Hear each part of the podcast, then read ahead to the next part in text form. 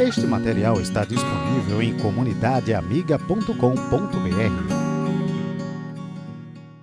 Gente, aqui é o perfil do Identidade Feminina, o Ministério para Mulheres da Primeira Igreja Presbiteriana de Casa Caiada, em Olinda.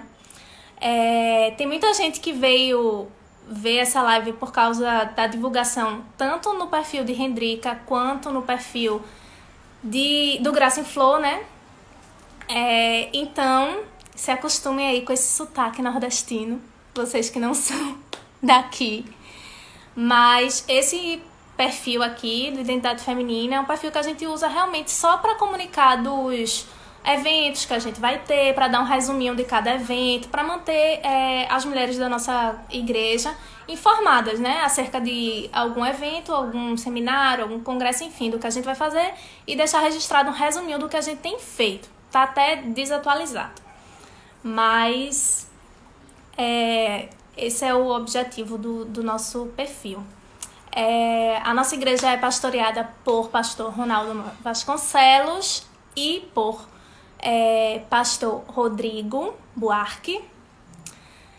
E somos uma igreja presbiteriana em Olinda, como eu já disse, né? Ah, eu acho que ela solicitou, calma. Ah, solicitou. Aí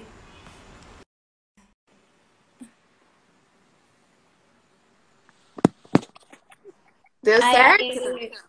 Acho que deu. Tava oh, ouvindo, tava ouvindo minha lorota. Carol, fiquei uns 30 minutos aqui tentando clicar nesse negócio, o negócio não vai. Tá, não foi 30 minutos, foi uns 5, mas mesmo assim. Peraí, deixa eu aumentar. Pronto, aqui estou. Pronto. Bem-vinda, Francine! Obrigada! Ao nosso perfil.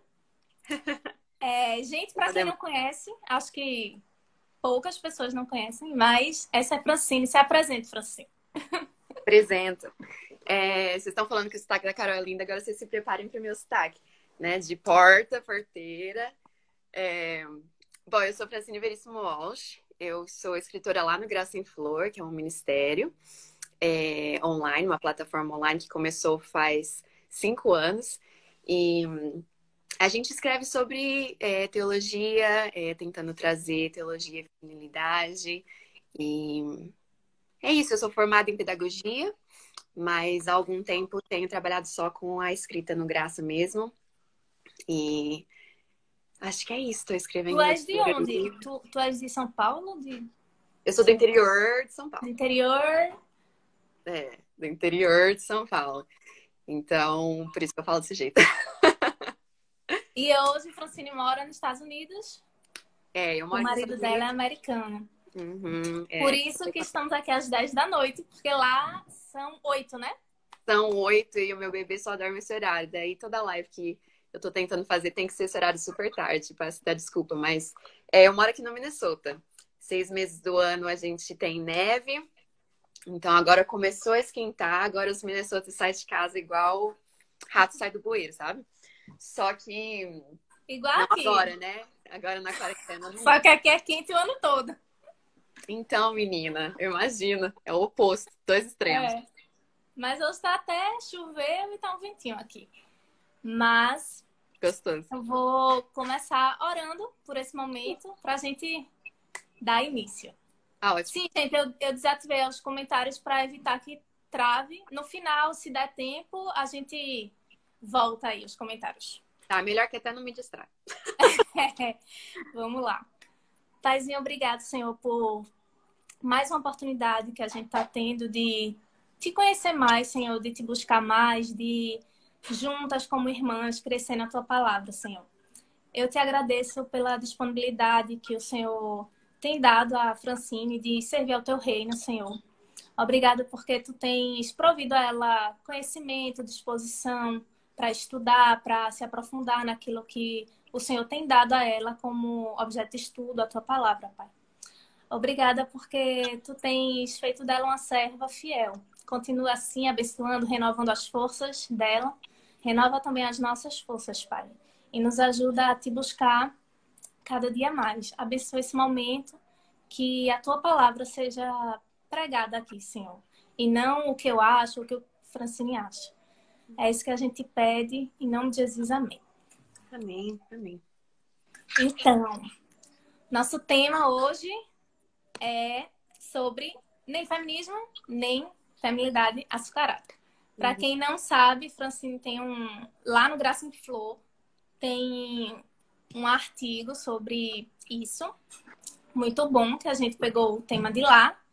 Sim, e Francine é, coordena, é líder do Ministério Graça em Flor, bom dizer isso, né?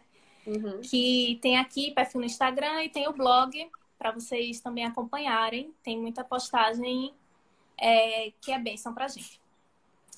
Então, vamos lá. Eu separei algumas perguntas que as pessoas mandaram por esses dias. Uhum. E aí a gente vai tentar ir abarcando o tema a partir dessas perguntas. Mas inicialmente é, eu queria que, só para a gente conseguir dar uma nivelada, porque a gente não sabe o tanto de informação que cada um aqui tem.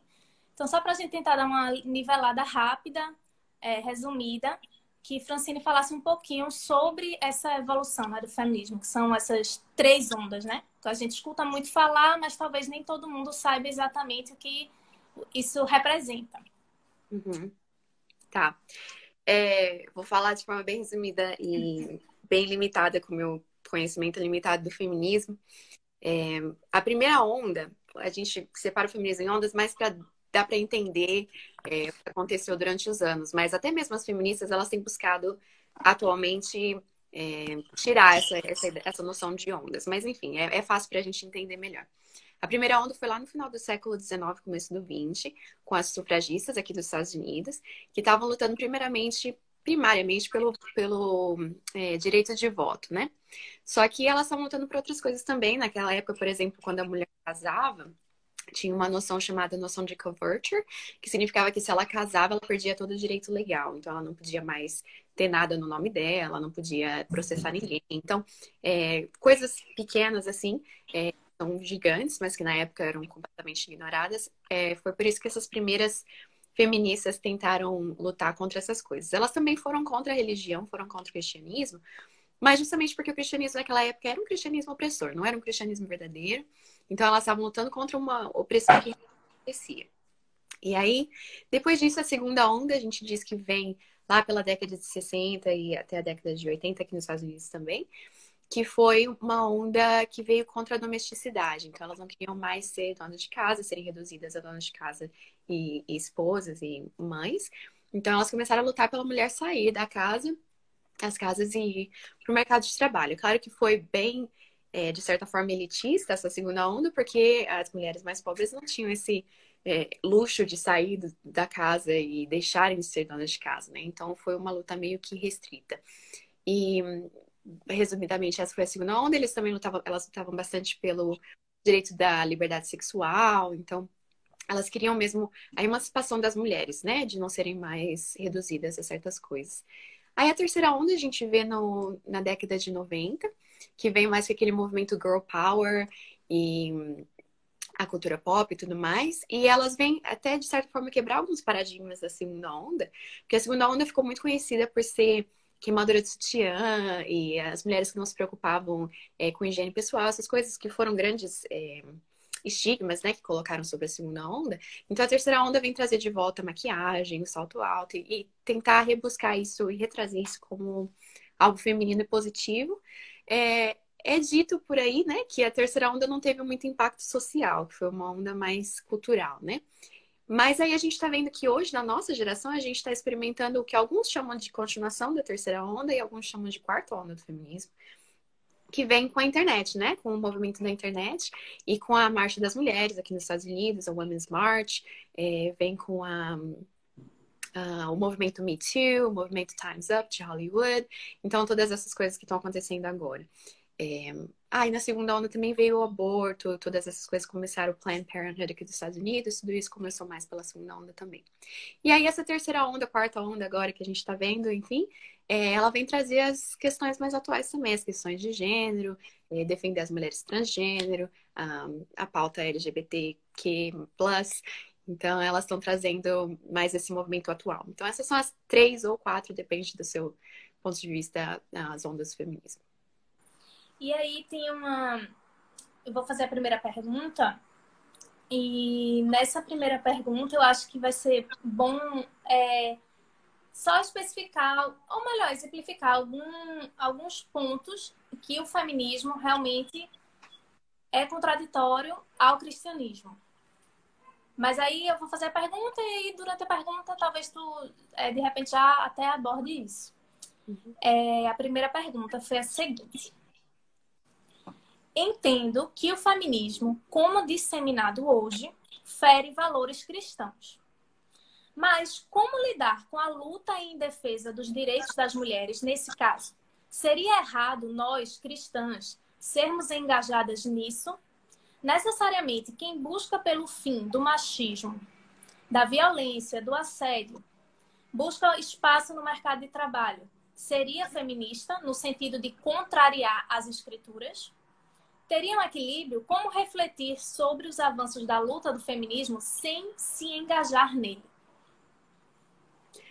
É, é engraçado para mim porque todas essas coisas que foram citadas nessa pergunta, é, o machismo, a violência, o assédio, é, espaço no mercado de trabalho, todas essas coisas, é, são coisas que deveriam ser defendidas pelo cristão. Né? São questões básicas de defesa da mulher. E eu acho que é isso que acontece muito com a gente, é uma questão, eu vou usar dizer, uma questão de semântica a gente chama de. Quando a gente fala feminismo, hoje em dia, existem milhares de respostas do que o feminismo é, milhares de definições. Então, essa definição que a gente está dando é o que essa pessoa disse nessa pergunta, de defender o fim do machismo, o fim da violência, o fim do assédio, o direito das mulheres de voto, o direito das mulheres de voz, o direito das mulheres de ter o mesmo salário que homens no mesmo emprego. É, se é isso que a gente está chamando de feminismo, então não tem como a gente dizer que é contrário a isso né? Então, por isso que é perigoso quando a gente fala feminismo e joga só o termo, porque se alguém vai dizer eu sou a favor do feminismo, a gente precisa entender a favor de quê? O que, que você está querendo dizer com o feminismo? Porque quando um cristão diz eu sou contra o feminismo, a, uma pessoa feminista vai assumir que o que a gente está dizendo é: ah, eu sou contra a defesa da mulher, é, eu sou a favor do abuso da mulher, eu sou a favor da opressão da mulher. O que, como cristãos, é absolutamente errado, é absolutamente contra os nossos princípios cristãos é, a gente não lutar por essas causas. Então, é, essa pergunta seria: é errado os cristãos se engajar nisso? É errado os cristãos não se engajarem nisso. Os cristãos que não estão se engajando na defesa da mulher e no fim da opressão da mulher são cristãos que não estão vivendo o cristianismo correto, né? Agora, chamar isso de feminismo é que para mim é complicado. Por quê? Eu acredito que o cristianismo ele é, defende as pautas positivas do feminismo e nega as pautas negativas. Quais pautas que eu consideraria que são divergentes entre o feminismo e o cristianismo. O aborto, um, a defesa da, do, do transgen, não sei a tradução, é, da pessoa transgênera, é, a defesa do, do homossexualismo, um, a sexualidade desenfreada, uma demonização da domesticidade. Todas essas coisas é, são pautas que divergem entre o cristianismo e o feminismo. Mas existem muitas pautas que convergem, que é o que eu falei, né? A questão de defesa da mulher, de direitos básicos da mulher. Então eu acredito sim que é uma questão de semântica ou não. Porque se a gente for olhar a literatura básica do feminismo, será que é isso mesmo que elas estão defendendo? Ou será que o que elas defendiam na base é intrinsecamente contrário ao cristianismo? Eu acho que aí a gente tem que ser intelectualmente honestos e, de fato, ler uh, o que o feminismo propõe, para então dizer, não, eu realmente sou contrário a ele. Agora, tentando responder essa pergunta, como é que a gente pode refletir sobre os avanços do feminismo sem se engajar? É o que eu disse. É, aquilo que eles avançaram de positivo, o cristianismo é que deveria estar defendendo. Como eu falei lá na primeira onda, quando essas mulheres vão contra o cristianismo e elas querem é, acabar com o cristianismo ou reformar o cristianismo, é porque aquele cristianismo não era um cristianismo verdadeiro, era um cristianismo opressor. Então a gente precisa estar vivendo um cristianismo verdadeiro. É papel da igreja, é, a igreja deveria ser quem está nas, nas linhas de frente da defesa da mulher. Mas a igreja não está fazendo seu papel. Então o feminismo ele veio como uma resposta a um problema. Eu acho que isso é importante a gente notar que existe um problema. Só porque o feminismo deu uma resposta errada, uma resposta que não condiz com aquilo que a gente crê, não significa que o problema não exista. Então, a gente, aqui nos Estados Unidos, a gente fala, a gente não pode jogar o bebê fora com a água da banheira. Então, quando a gente ignora, ou, ou quando a gente diz que o feminismo está errado, a gente não pode, ao mesmo tempo, dizer que ele não tem um motivo de ser, que ele não tem uma pauta, é, ao menos que ele não tem um motivo, né? Porque ele existe. É, a gente basta a gente olhar os noticiários e a gente vai ver o quanto a opressão da mulher existe, o quanto a gente precisa lutar contra isso. Então, é papel do cristianismo defender a mulher. E quando o cristianismo não faz isso direito, o feminismo vem e vai dizer, então a gente vai fazer. Então, é papel da igreja é, ser a principal, a primária defensora das mulheres. É, é nisso que eu creio. E a gente vê é, eu queria falar um pouquinho do apóstolo Paulo aqui nessa pergunta, porque está falando de cristianismo e feminismo. A gente, muita gente vai falar que o apóstolo Paulo era misógino, né? Mas se a gente for ler a, o, as cartas do apóstolo Paulo de forma é, honesta e fazendo uma boa interpretação, a gente vai ver que ele foi, na verdade, incrivelmente radical para por sentido de que as pessoas tratavam as mulheres muito mal naquela época, e ele traz elas como suas companheiras de evangelho, companheiras na causa, ele fala que não existe em Cristo homem e mulher, isso era incrivelmente radical para a época. Então, é, o evangelho, o cristianismo, em sua essência, o cristianismo verdadeiro, ele é um, uma causa defensora da mulher. Então, a mulher cristã, que se diz cristã e feminista, ela pode abandonar o termo feminista se ela de fato estiver vivendo o termo cristão de verdade, porque o cristianismo ele vai abranger todas essas coisas. E até eu assisti as palestras de Carolyn McCauley aqui na Conferência Fiel para uhum. Mulheres, autora de Feminidade Radical, né? Uhum. E ela fala, até ela pontua isso, falando assim, gente, a gente não pode ignorar o problema. Uhum. A existência do problema não legitima, não valida o feminismo. Uhum. Mas a gente não pode ignorar que existe sim. Ela até trabalhava com, é, não sei se era uma ONG, era algo assim ligado a abuso de uhum. mulheres, ela disse isso é real, isso de fato existe, a gente não pode fechar os olhos. A questão é que o feminismo não é a solução. É uma solução equivocada, né? Elas uhum. acham que essa é a solução, mas na verdade não é. Mas o problema existe sim. Uhum. E a gente às vezes percebe que algumas pessoas fingem que não existe. Vamos uhum. dizer assim. Existe, porém a solução não é essa, né? A solução o cristianismo já traz se a gente for, como você falou, se a gente realmente for um cristão verdadeiro, a gente vai estar lutando pela dignidade da mulher, né? Que foi o próprio Deus que concedeu. Uhum. Aí deixa eu. Inclusive, é... o que muita gente fala, né? Quando a gente fala assim, a gente vai falar sobre feminismo. Aí muita gente hoje em dia já escreve logo assim, né? Mas falem sobre o machismo. Uhum. Tá precisando falar sobre o machismo. E uhum. aí era até uma ressalva que eu queria fazer que sim, é, isso existe, mas muitas vezes a gente acaba não falando, às vezes por negligência, mas às vezes porque a gente está tratando para mulheres. O machismo tem que ter, ser tratado com os homens. Eles precisam ouvir é, e, se forem, se arrependerem porque é um pecado, né?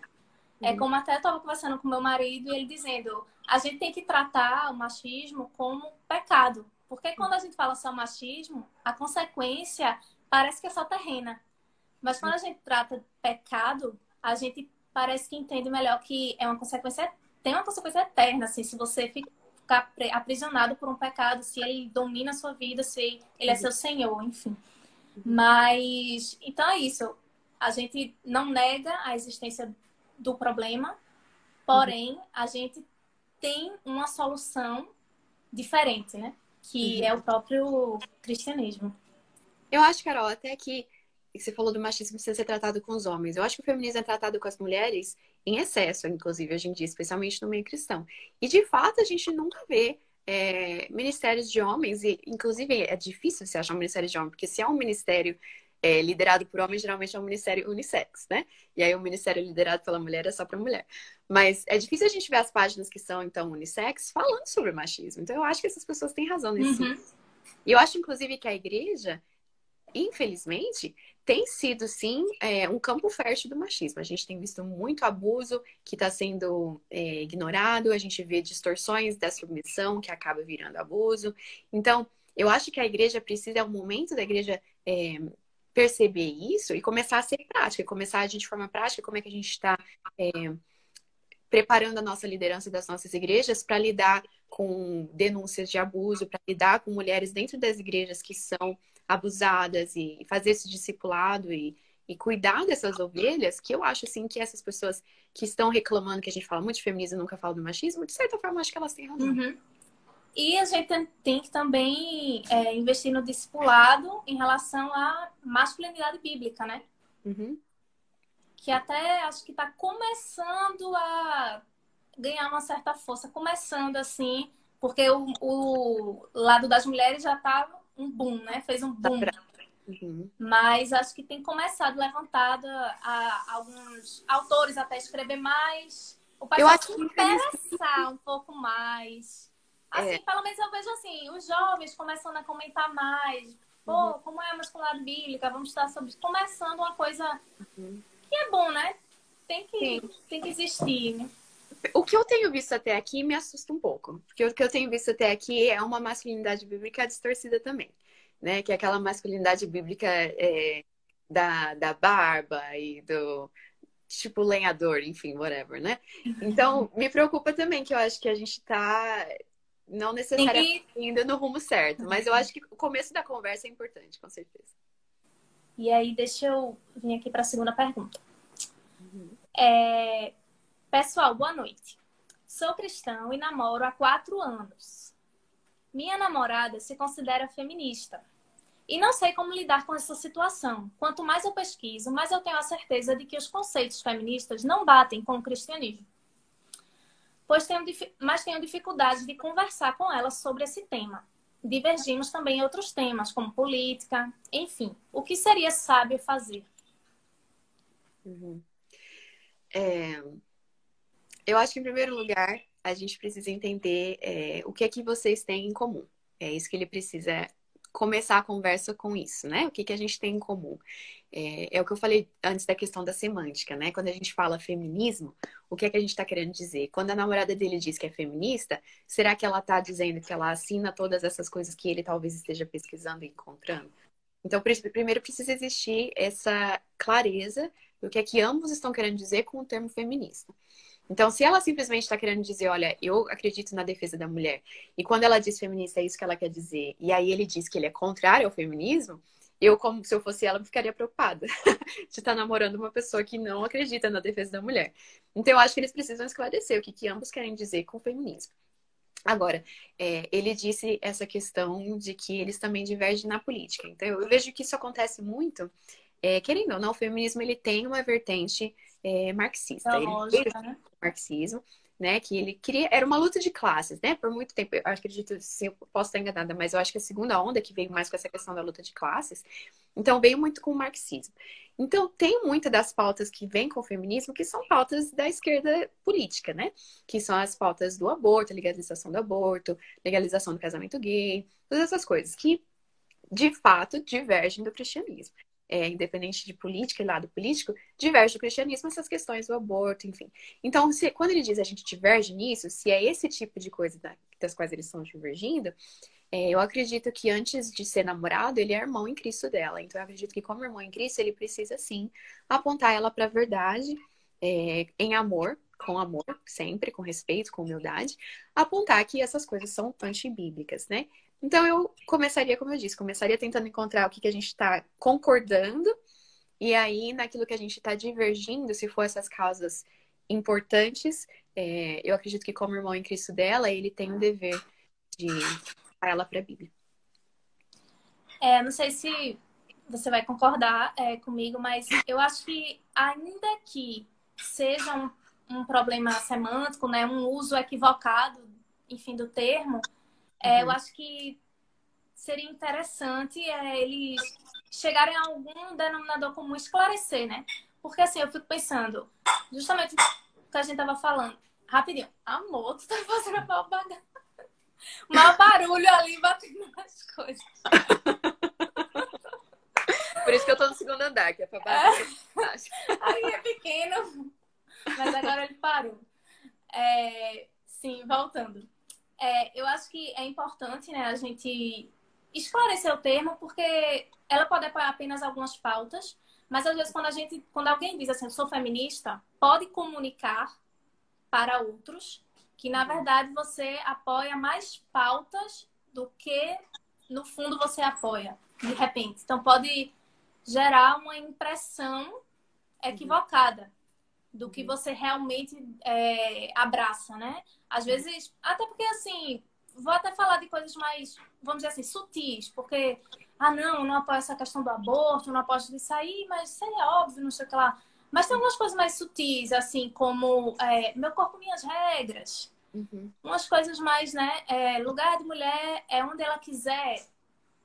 Algumas coisas que, de maneira mais sutil, vai entrando, vai, né, na cabeça, na vida, e que eu acho que talvez, assim, seja realmente importante esclarecer o termo, porque quando a gente diz apoiar um movimento, a gente, de certa forma, acaba endossando é, uhum. diversas pautas desse movimento, uhum. né? A gente acaba abraçando é, um conjunto de ideias, né? um conjunto de lutas. Então, talvez seja realmente prudente eles esclarecerem e, de repente, fazer aquilo que você mesmo disse. Ah, então você não precisa ser cristão feminista, pode deixar o feminista e você pode ser cristã. E isso já vai abraçar tudo que você está é, tá dizendo que defende, né? Uhum. É, eu acho que eu agradeço que você fez essa, esse esclarecimento. Quando eu digo a questão da semântica, eu digo no, no, momento em que a gente for conversar com as feministas, a gente tentar usar essa questão da semântica, de o que, você quer dizer com feminismo. Agora, eu não estou dizendo que cristãs devam falar, não, é uma questão de semântica, é por isso que eu me digo feminista. É, eu, é o que eu falei e você é, repetiu. De fato, se você é cristão, você não precisa da, da, do rótulo feminista, porque o cristianismo ele abraça todas as causas positivas do feminismo. Então, a questão da semântica ela é válida quando você está conversando com uma pessoa que se diz feminista. Para tentar é, entender... você quer dizer com o feminismo. Mas uhum. não que a gente deva uh, se chamar de feminista, você tem razão. Porque se eu chego em qualquer círculo e eu digo, não, eu sou feminista, existe uma gama uma de coisas. Carga, né? Exatamente, uma carga que eu estou trazendo com aquilo, né? E aí, vamos lá. Como demonstrar a feminilidade bíblica para mulheres que não são cristãs e que compartilham de alguns pensamentos feministas sem entrar numa briga? Como eu faço isso sem brigar com elas? Uhum. É. A gente já falou bastante isso, eu acho que no sentido de que, é, como eu falei, tentar, em primeiro lugar, encontrar os pontos em comuns. É, a gente vive numa época muito complicada, uma época de extremos, em que você não consegue encontrar um equilíbrio em nada. Se você diz que você apoia X, então a pessoa já te demoniza, já te cancela, né? Então, eu acho que é muito importante a gente aprender, reaprender a ter diálogo como cristãos. E, especialmente saber que a gente tem que respeitar essa pessoa, ainda que ela não nos respeite. É isso que significa ser cristão. É, a, por muitas vezes a gente começa com respeito, mas aí a pessoa desrespeita e a gente joga tudo pro ar, né? Nós somos chamados a amar até mesmo os nossos inimigos, e eu vejo que a gente tem tido dificuldade de amar até mesmo os nossos irmãos, com quem a gente discorda. Então, eu acho que como cristãos a gente precisa aprender a, a ter diálogos é, amorosos. Então, é, se essa pessoa não é cristã, no caso, né? É, ela vai ter ainda menos uma noção de querer ser respeitosa. Não necessariamente, não todos. Mas ela não tem o Espírito Santo para convencer ela se ela tá pecando, né? Então, o que eu, o que eu acho, é, a palavra-chave ali nessa pergunta é demonstrar. A gente vai demonstrar a feminilidade bíblica quando a gente for como Cristo for, quando, como Cristo foi, né? Quando a gente for humilde, quando a gente for respeitosa da pessoa e quando a gente mostrar para ela que, apesar de a gente discordar com de certas pautas que ela tem, a gente ainda consegue amá-la como pessoa, respeitá-la como imago Dei, né? Respeitá-la como imagem de Deus. É, eu disse naquele meu vídeo sobre feminismo que eu acredito que as, muitas feministas elas não, consigam, não conseguem ouvir Jesus é, acima dos nossos gritos, né? A gente está gritando tanto que elas não conseguem nem ouvir sobre Cristo. Então eu acho que a gente precisa parar de gritar, a gente precisa ser racional e ter mais Cristo foi. É, a, falando nesse vídeo, né? Até indico para o pessoal, depois a gente pode colocar aí. É, é um videozinho curto, tem 15 minutos, se eu não me engano, que Francine está falando sobre o feminismo. Não, é, se eu não me engano, está fazendo tipo uma resenha do Feminilidade Radical, não é? Uhum. E para mim, assim, foi um dos vídeos até mais. É, do, que, que você falou de uma maneira mais empática que eu vi em relação às feministas, sabe? Porque geralmente a gente vê muito assim, muita arrogância da gente mesmo, quando a gente vai tratar, sabe? Porque a gente conhece a verdade, porque você está enganada, porque você. Como é que você não está vendo óbvio? E às vezes a gente se coloca num patamar superior, como se, tipo, eu careço de menos graça que você. Uhum. Né? A gente... E eu achei muito legal a forma que você expôs e pontuou, inclusive, isso, né? Dizendo a gente tem que ter é, empatia, compaixão, porque às vezes essa pessoa realmente veio de um contexto de violência, de um contexto de abuso, e ela se abrigou naquilo. Não é o abrigo verdadeiro, a gente sabe disso, mas como a gente vai, vai apresentar o abrigo verdadeiro com arrogância, com soberba, com, é, de certa forma, desmerecendo, a gente tem que tentar é, construir pontes, claro, não negligenciando nossa fé, o que a gente crê, mas respeitando, tendo compaixão, tendo misericórdia, lembrando que essa pessoa está carecendo, na verdade, de graça. E a gente também carece de graça, né? Todos nós. Então, a gente, eu achei um vídeo muito legal. Inclusive, compartilhei com, com algumas pessoas esse vídeo. E vale a pena depois, quem quiser assistir, tá no canal, é do. Diz aí o canal do Graça Flow, é no teu, como é? É youtube.com barra Francine Veríssimo, Veríssimo com dois S.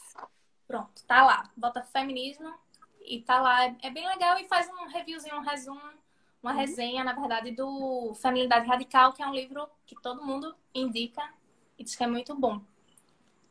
Inclusive, ela vai estar aqui na Consciência Cristã no que vem. Karen McCauley. Legal. Vai estar aqui. Quem puder, não tiver acampamento, puder ir. Deixa eu passar aqui para a próxima.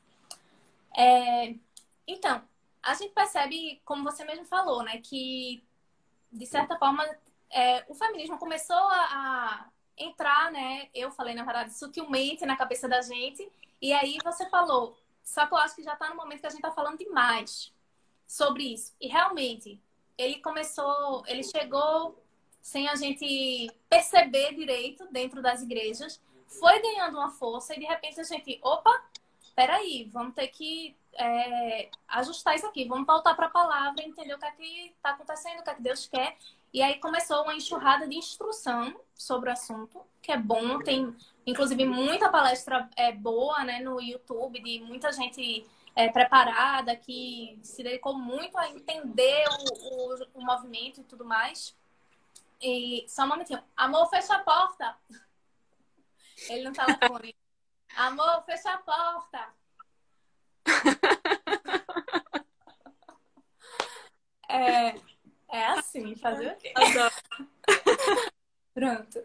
E aí, então, e aí começou muita instrução, tem muita coisa boa por aí, tanto é que até acho que é até melhor se você quer saber profundamente, pesquisa aí no YouTube que tem muita gente boa falando sobre isso.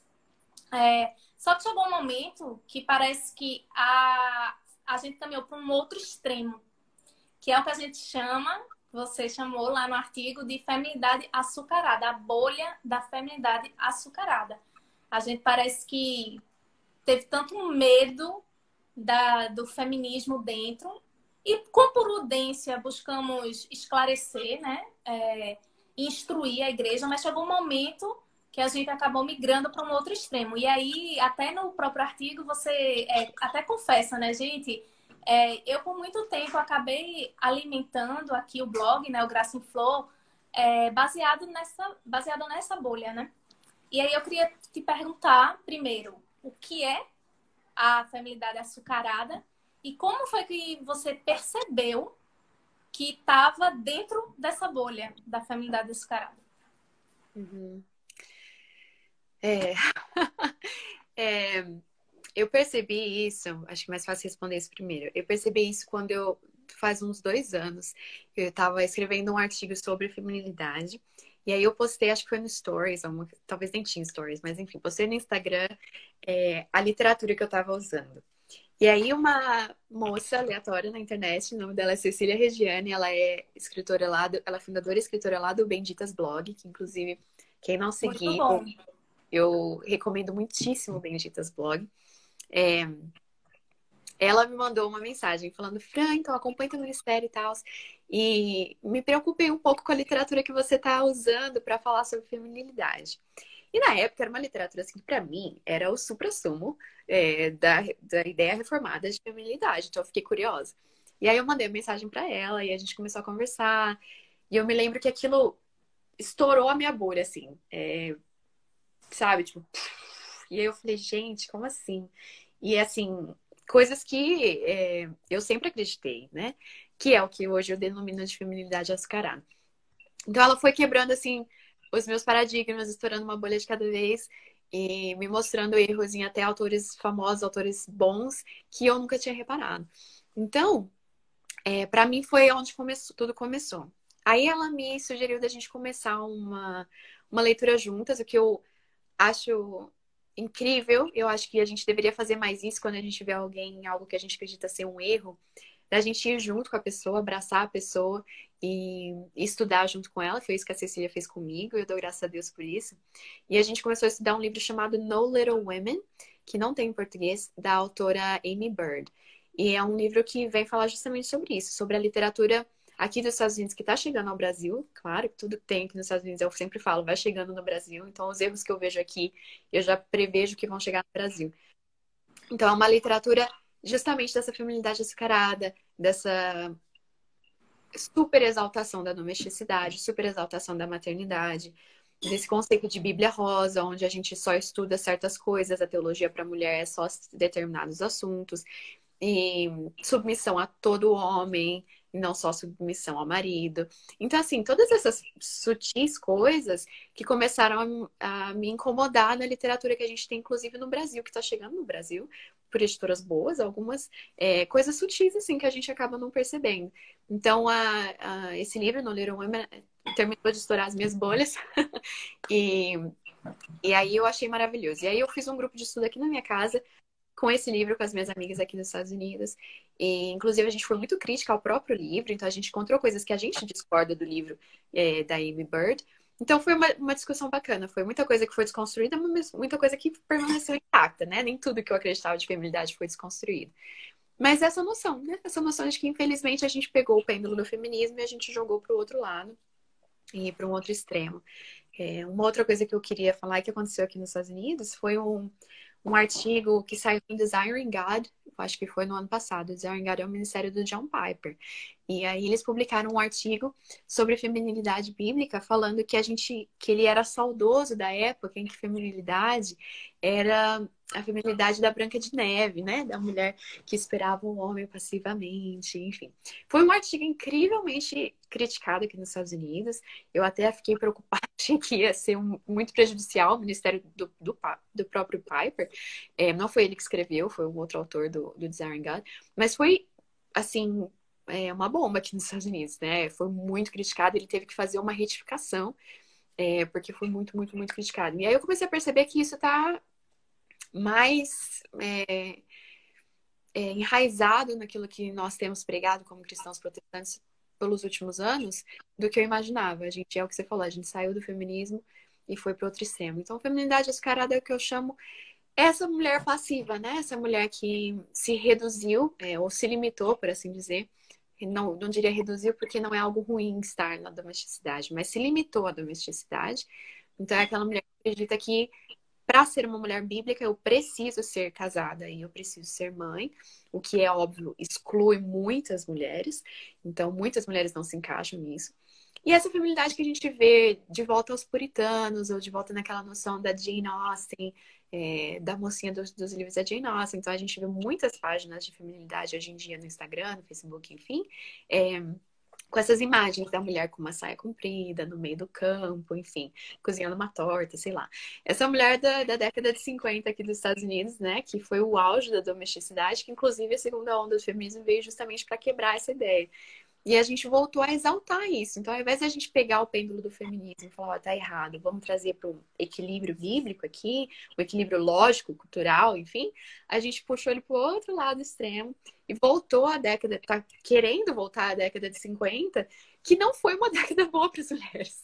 Então, a gente está voltando é, para coisas absurdas e acaba criando uma feminilidade açucarada que não tem nada nada a ver com a feminilidade das mulheres que a gente vê na Bíblia. E aí, passar para uma pergunta. Uhum. Você, que tem até um pouco a ver com o que você falou aí, é, você acha que existe implicitamente uma valorização a mais das mulheres que são casadas em detrimento das que são solteiras? Se sim, acha que isso pode levar moças a desejarem mais casar do que serem simplesmente boas filhas de Deus? Como lidar com os paradigmas da igreja local que acha que a mulher bíblica é a mulher casada e com filhos? Essa pergunta é, é, triste, porque eu acho sim, eu tenho certeza, absolutamente existe isso na igreja e é triste, é muito triste é, que isso tenha acontecido. É, por quê? Porque a gente for olhar a Bíblia, o próprio apóstolo Paulo diz que ele desejaria que todas as pessoas fossem solteiras como ele é, como ele era, para que elas pudessem se dedicar completamente à obra de Deus. Isso não quer dizer que todo mundo deva ser solteiro, mas no mínimo quer dizer que quando a gente diz que a mulher só pode ser uma mulher segundo o coração de Deus se ela for casada, a gente está incrivelmente errado. e a gente está reduzindo o que significa ser mulher ao chamado de algumas mulheres. Eu falo que quando a gente fala para uma mulher que Deus chamou para ser solteira, que ela precisa casar porque essa é a vontade de Deus para ela, a gente está justamente tirando ela da vontade de Deus e empurrando ela para algo que não é a vontade de Deus para ela. Então, é o que eu sempre falo: como mulher, nós somos chamadas a sermos reflexo da imagem de Deus, nós somos criadas em imago de a imagem de Deus. Nós somos chamadas para, assim como os homens, glorificar a Deus e, assim como os homens, é, espalhar o evangelho e expandir o reino de Deus. Esse é o nosso, é a nossa essência de cristã. Né? Essa é a essência tanto do homem quanto da mulher cristã.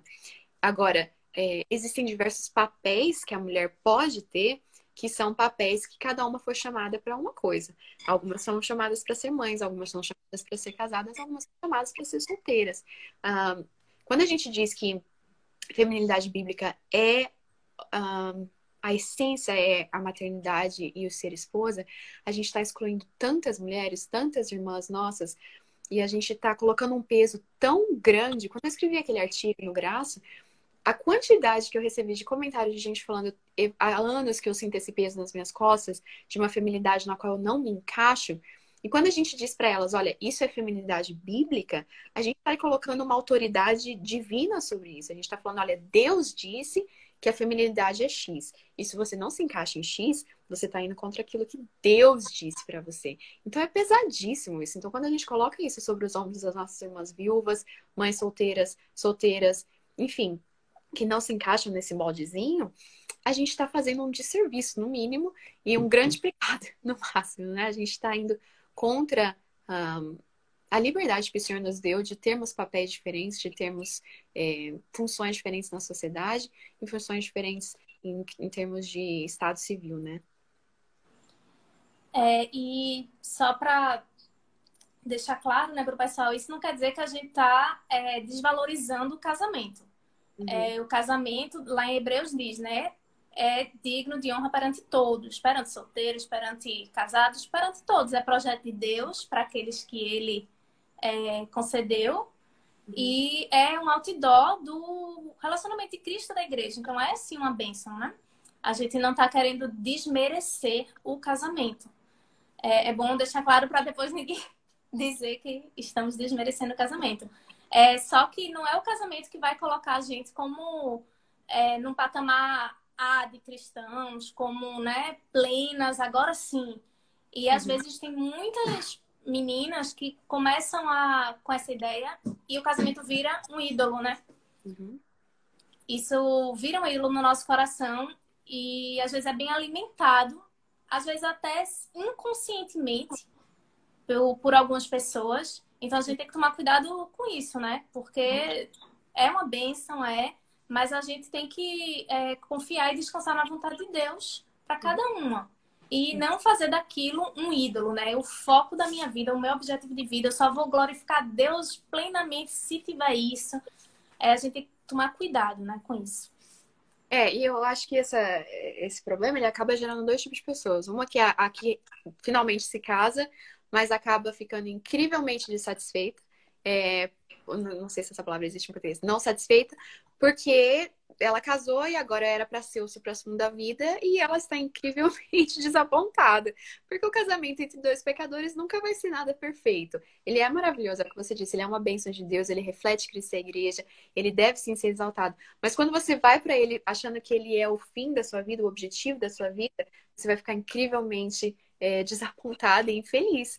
E aí, por outro lado, a gente tem também pessoas solteiras que acabam se tornando desesperadas e que por isso aceitam qualquer migalha. Então, qualquer homem que dê qualquer migalha, elas estão pegando porque eu preciso casar. Então, vou casar com o primeiro que me der qualquer coisa.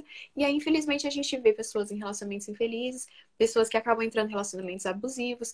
Por quê? Porque elas não estão esperando. É, se elas forem se casar, não estão esperando em Deus para alguém que realmente ame a Ele, né? Então a gente tem tantos perigos que acabam saindo dessa noção errada de que a mulher precisa casar, né?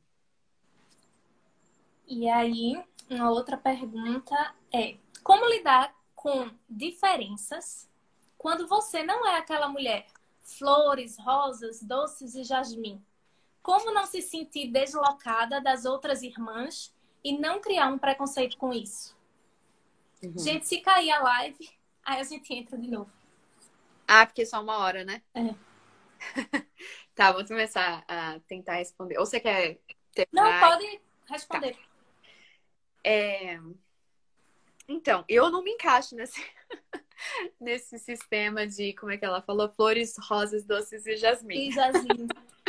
eu não me encaixo nisso, nunca me encaixei. Na verdade, foi algo que eu sempre fui frustrada comigo mesma. Eu tenho uma prima Inclusive, a prima que eu escrevi, é, quem acompanha o Graça viu a, a, minha série Querida Flavinha, que era a minha série é, para as noivas, né? Que eu escrevi justamente sobre essa prima, a Flavinha. Ela sempre foi naturalmente doce.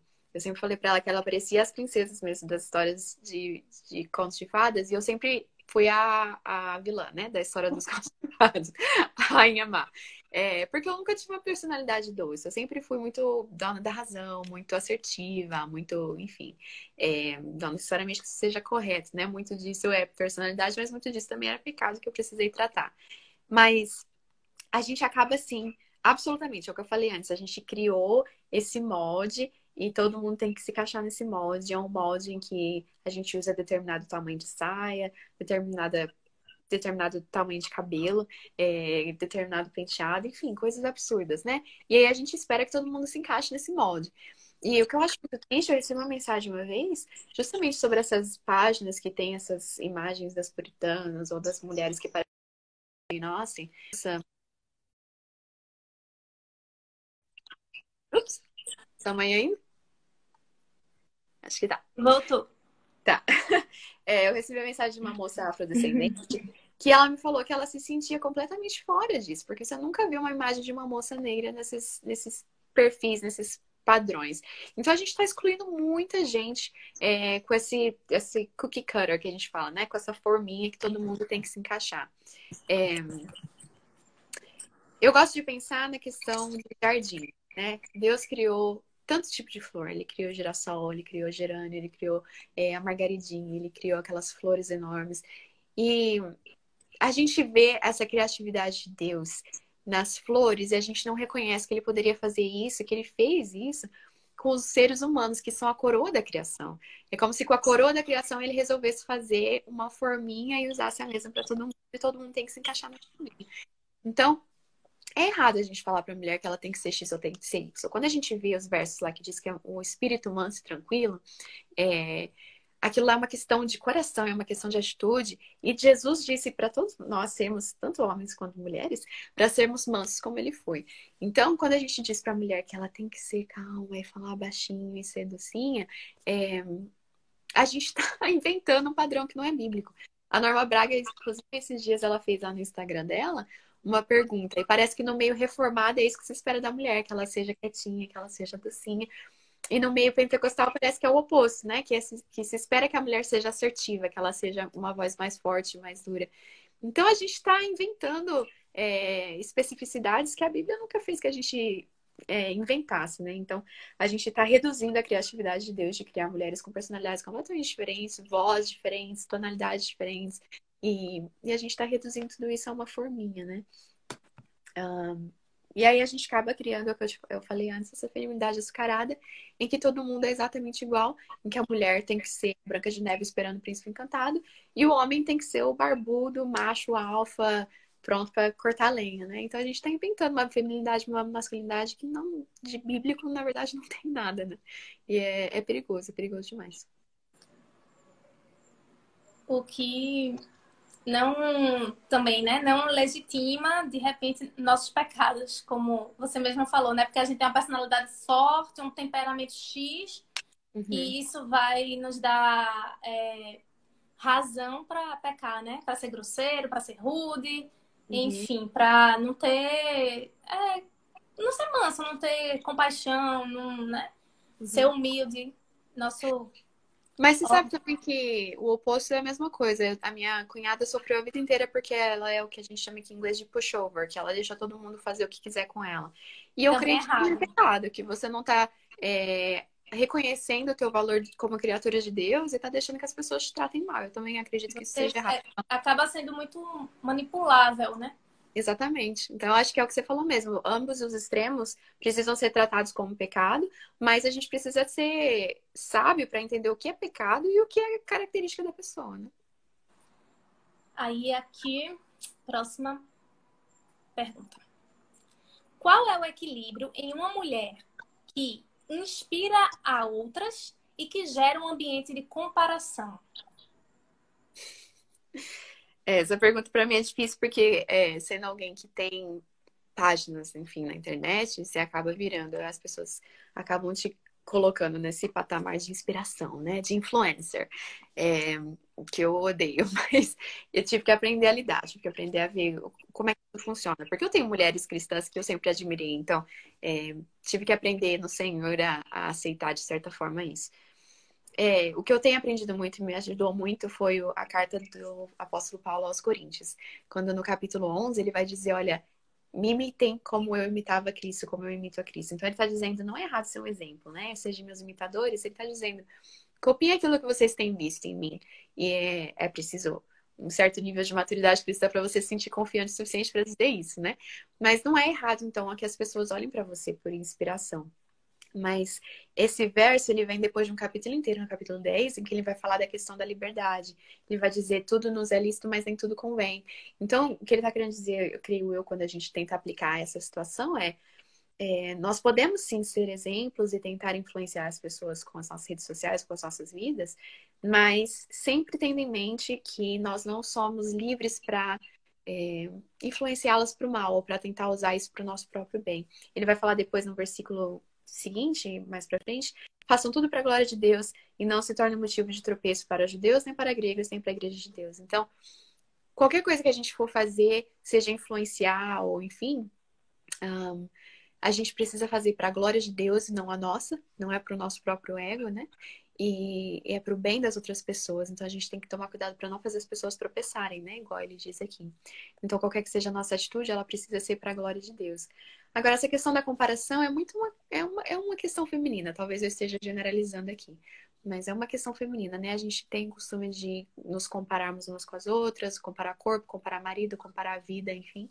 E esse é um problema de contentamento no nosso próprio coração que a gente tem que tratar na gente mesmo, né? Eu acho que é perigoso a gente falar, ah, eu não vou nunca compartilhar nada da minha vida porque a minha irmã vai pecar, porque ela vai me invejar. Eu acho que, claro, se você tá compartilhando porque você quer mostrar que você tem, é o problema no seu coração. Agora, se você tá compartilhando para compartilhar a alegria e a sua irmã, ao invés de alegrar com, se ale... com os que se alegram, tá invejando a tua alegria, é, esse é um problema do coração dela que ela vai ter que tratar com o Senhor.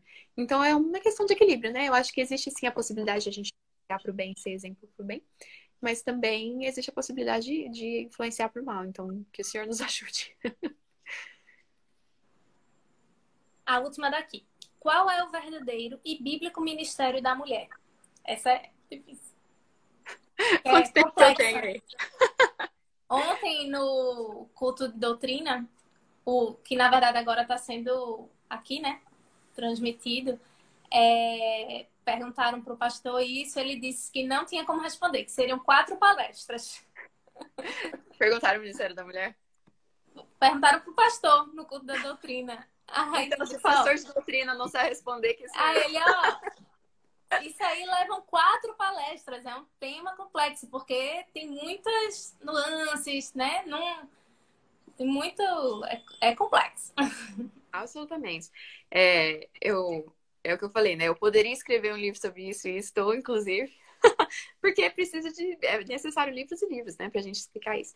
Mas eu acho que de forma resumida, eu sempre resumo o seguinte. É, e cair a, gente volta, que eu acho. Na verdade, eu acho melhor. Eu Começar hoje? Porque falta um minuto. Melhor, não vou conseguir responder um minuto. É, é. Deixa eu até repetir aqui a pergunta. Qual é o verdadeiro e bíblico ministério da mulher? Tá. Cancela os comentários aí, senão eu não consigo responder. É, vou tirar agora. Tá apertando. Eu fico vendo os coraçõezinhos subindo. Aí o povo vai começar a falar mal e hoje eu vou ficar perdendo é... o fio treado.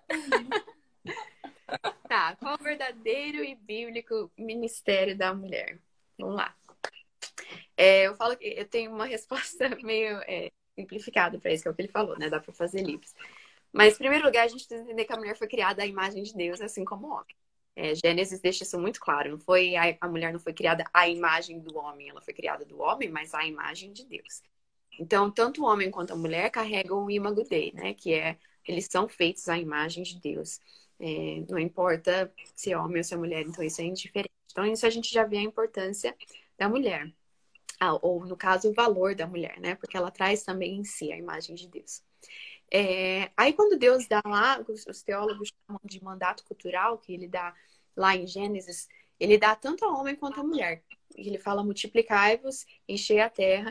Então, quando ele dá esse mandato cultural, ele dá tanto para o homem quanto para a mulher, tanto que, biologicamente, sem a mulher, é impossível esse mandato cultural funcionar. Né? A gente não tem como multiplicar sem a mulher, sem o corpo da mulher. Então, é, a gente vê aí a importância que Deus deu à mulher desde o começo, ela faz parte do mandato cultural.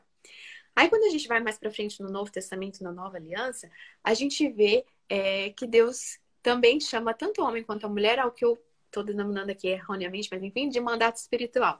Que é quando Jesus diz o id, né? Vai multiplicar-vos e fazer discípulos, que é um novo tipo de multiplicar-vos, né? Igual multiplicar-vos lá do, de Gênesis, agora multiplicar-vos no sentido de discípulos, de fazer discípulos para Deus. Deus chama tanto o homem quanto a mulher para isso, para fazer discípulos de toda a nação, enfim. É, então, a gente não pode dizer que Deus deu esses chamados importantes só ao homem, eles são ambos para homem e para mulher.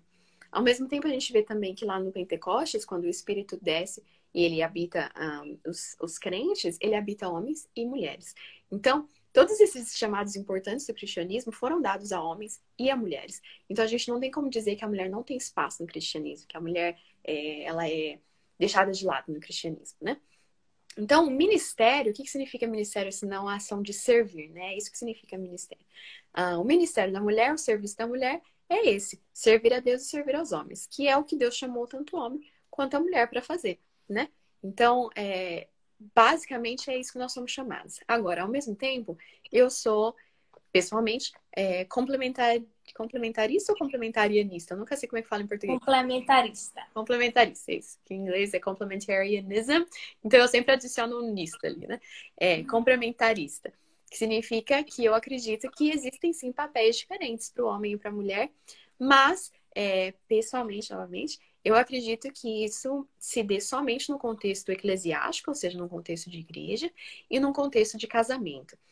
Então, eu acredito assim que Deus chamou uh, o homem à liderança sacerdotal, ou seja, à liderança da igreja dele, então a autoridade pastoral de ensino, mas eu acredito que seja masculina. E acredito sim que no casamento Deus deu o sacerdote, o sacerdócio ao homem também para liderar o seu lar. Agora, eu não acredito que ele deu um sacerdócio geral a todos os homens sobre todas as mulheres, que infelizmente alguns cristãos pregam, né? Que as mulheres, qualquer mulher tenha que ser submissa a qualquer homem. É, eu não acredito que isso seja correto. Não acredito que a mulher precisa ser é, submissa num contexto social, né? Que, por exemplo, a mulher não pode ser chefe de homem. É, pessoalmente, não acredito que isso que complementarismo signifique. Agora, por que que Deus chamou homens é, para o sacerdócio do lar e da igreja, eu não sei. Eu, a gente não tem explicação, a gente não tem um porquê, né? A gente sabe que não foi uma questão de valor, porque, como eu já disse, ele deu o mesmo valor ao homem e à mulher. Não é uma questão de é, que a mulher é menos capacitada que o homem, a gente vê muitas mulheres capacitadas na palavra, mas por algum motivo foi isso que Deus escolheu. Então, acho que cabe aí, então, chega o momento em que, como cristãos, a gente precisa se submeter à vontade de Deus e se submeter ao mandado de Deus, independente da gente necessariamente ter todos os porquês ou não. Né? Eu não tenho uma explicação para além disso, é simples assim. A Bíblia diz que o sacerdócio é masculino. Então, é... quem sou eu para ir contra o que o Senhor falou, né? Então, é... resumidamente, é... seria isso que eu diria sobre o verdadeiro e bíblico ministério da mulher. Se você topar, eu faço algumas perguntas aqui que o pessoal fez. Vamos Senão, lá. a gente passa para a palavra final, para você dar a palavra final. E aí, aceita ou não aceita? Aceito. Se eu não souber, eu vou falar não sei. É. Passa pro pastor. Eu prefiro falar não sei do que falar errado. É. Vai. Eu botei aqui meu marido para selecionar as perguntas. Porque foram algumas é auxiliado. É. Ora o homem auxiliando, tá bem? É. Ele está aqui ajudando. É... Boa noite. Não sou muito feminina exteriormente. Uhum. Isso pode ser considerado como aparência do mal? Gente, não, tá vendo? Esse tipo de pergunta me dói o coração, porque essa pessoa realmente acredita nisso. É, porque de alguma forma isso foi inculcado nela, que se ela não tem um padrão X de beleza física, é, a aparência do mal, gente, quando a Bíblia fala disso, ela tá falando de realmente de pecado, de aparência do mal. Quando você não tem o que o mundo diz que é o que a mulher deva ser, gente, não. É, Deus te fez da forma que você é, a gente precisa é, crer nisso, né? Se a forma como você foi criada é uma aparência do mal, você está dizendo que foi Deus que te fez a aparência. Não sei se é questão de vestimenta. Talvez ela esteja falando em relação à forma de se vestir. Também acredito que seja uma imposição cultural. Eu acho que não tem dessa de X ou Y. Vão ter denominações cristãs que vão dizer que sim, que existe uma vestimenta X para mulher. Eu acredito que seja imposição cultural, desde que seja modesto, desde que você não esteja usando o seu corpo para fazer teu irmão tropeçar, para cair em luxúria. É... Não creio que exista um padrão X ou Y para mulher cristã que seja melhor que o outro, mas aí é minha opinião pessoal, né? Aqui a próxima. Que fale um pouco sobre sensualidade feminina na igreja. Isso é consequência do feminismo? Sensualidade ou sexualidade? sensualidade. Sensualidade. Acho que tem a ver também com roupa, com. Uhum. Eu não acho que isso tem a ver com feminismo necessariamente, gente. Eu acho que isso tem a ver com pecado. A gente vê a Bíblia lá muito antes do feminismo surgir. É, o que tem de mulher sensualizando e usando o seu corpo para fazer o homem pecar, para manipular, enfim, a gente vê isso na Bíblia inteira. Dizer que isso é culpa do feminismo, é, aí eu acho que é um, um exagero. É, eu acho que é pecado. Agora, querer também culpar tudo que é pecado no feminismo é demais. Né? Vamos lá. É porque tem umas que eu não consigo abrir. Parece que, tipo, quando escreve muito, é. corta, sabe? É, o Instagram é complicado. É... Deixa eu ler aqui. Tem é, como o feminismo tem tornado a masculinidade frágil? Hum, é... Então, é, novamente, eu fico meio em cima do muro de culpar o feminismo por todas as coisas que acontecem, entendeu? É, eu acho sim que existe uma, uma masculinidade frágil. Eu acho que, da mesma forma, é, que a gente puxou o pêndulo do feminismo para uma feminilidade frágil, é, eu acho que a gente está tentando puxar o pêndulo de uma masculinidade frágil, criando um macho alfa, né? Que acaba virando o machismo de novo. Então, eu acho que o oposto está acontecendo dos dois lados, né? Então, é essa dança de, de extremo para extremo. Então, foi o feminismo que criou um, um, um homem frágil. A masculinidade frágil. A masculinidade frágil. É, talvez, da mesma forma que um, o machismo talvez tenha feito o feminismo nascer, né? Então, eu acho sim que pode ser que esteja conectado, mas eu acho que essa pergunta é a pergunta errada. Eu acho que a gente não devia estar perguntando se é culpa do feminismo que existe a masculinidade frágil. Eu acho que a gente devia estar se perguntando como é que o homem cristão deve de fato ser, e aí, a partir daí, tentar ser esse homem, né? Em vez de ficar falando, ah, é culpa do feminismo que existe ou não, enfim. eu acho que seja irrelevante, para falar a verdade, para ser sincera. Sobre a pergunta, na verdade, é a primeira. Aí fizeram aqui outra pergunta relacionada, que é sobre se vestir. Não seria é, interessante também ter cuidado em não passar uma imagem de LGBT?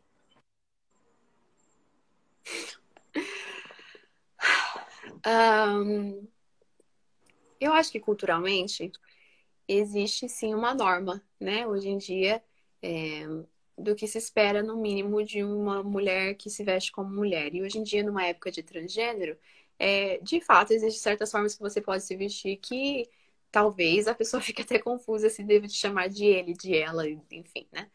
Um, mas aí a gente acaba caindo nessas, nessas picuinhas, eu diria.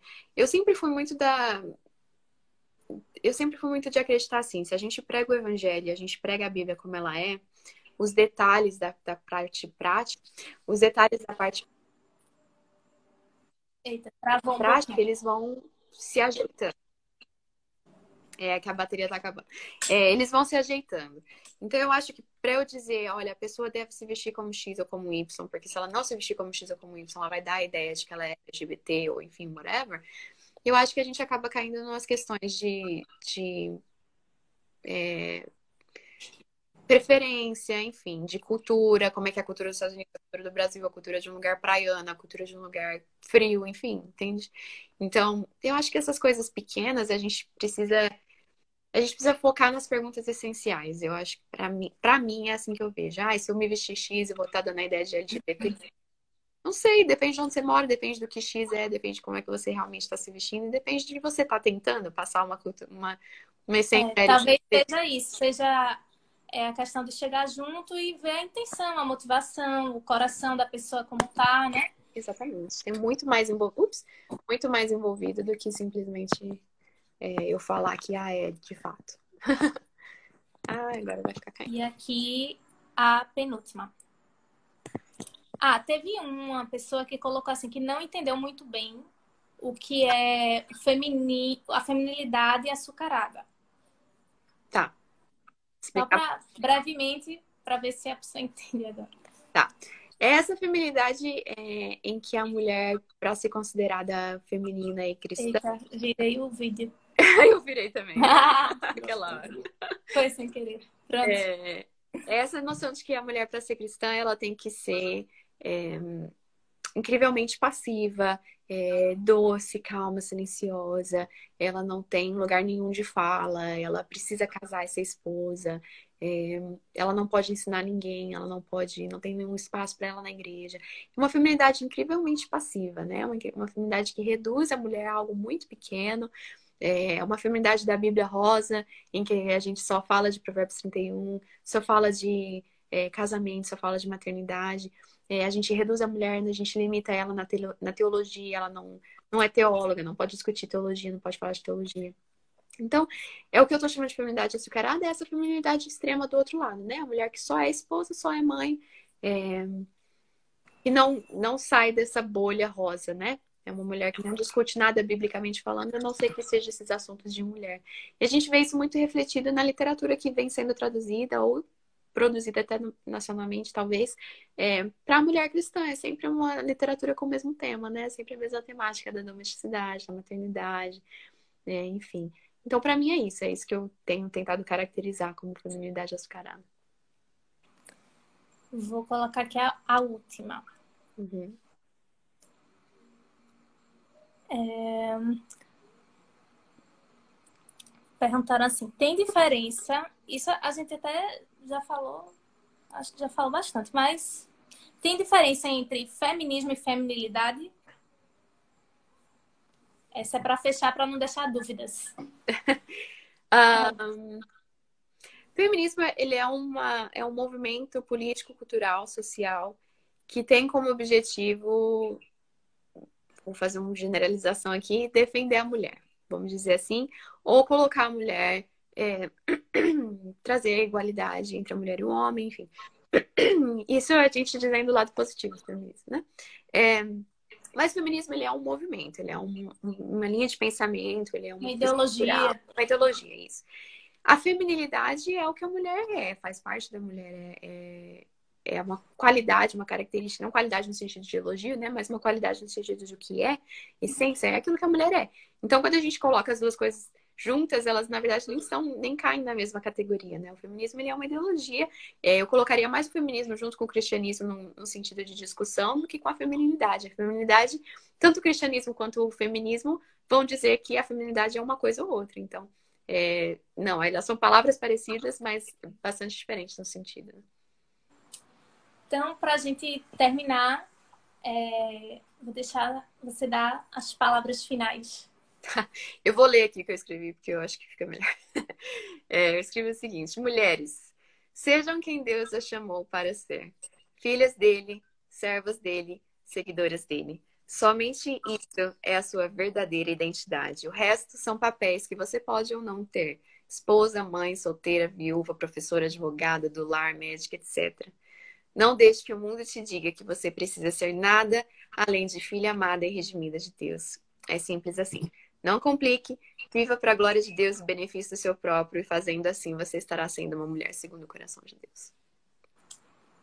É isso, então. Deixa eu até ativar aqui de novo, só para a gente se despedir. Muito obrigada, Francine, por ter separado esse tempinho aí dentro de tantas demandas que você tem, né? Já vi que tem outra live marcada, né? É, Faz a propaganda. é, segunda-feira eu tô com a galera lá de Recife.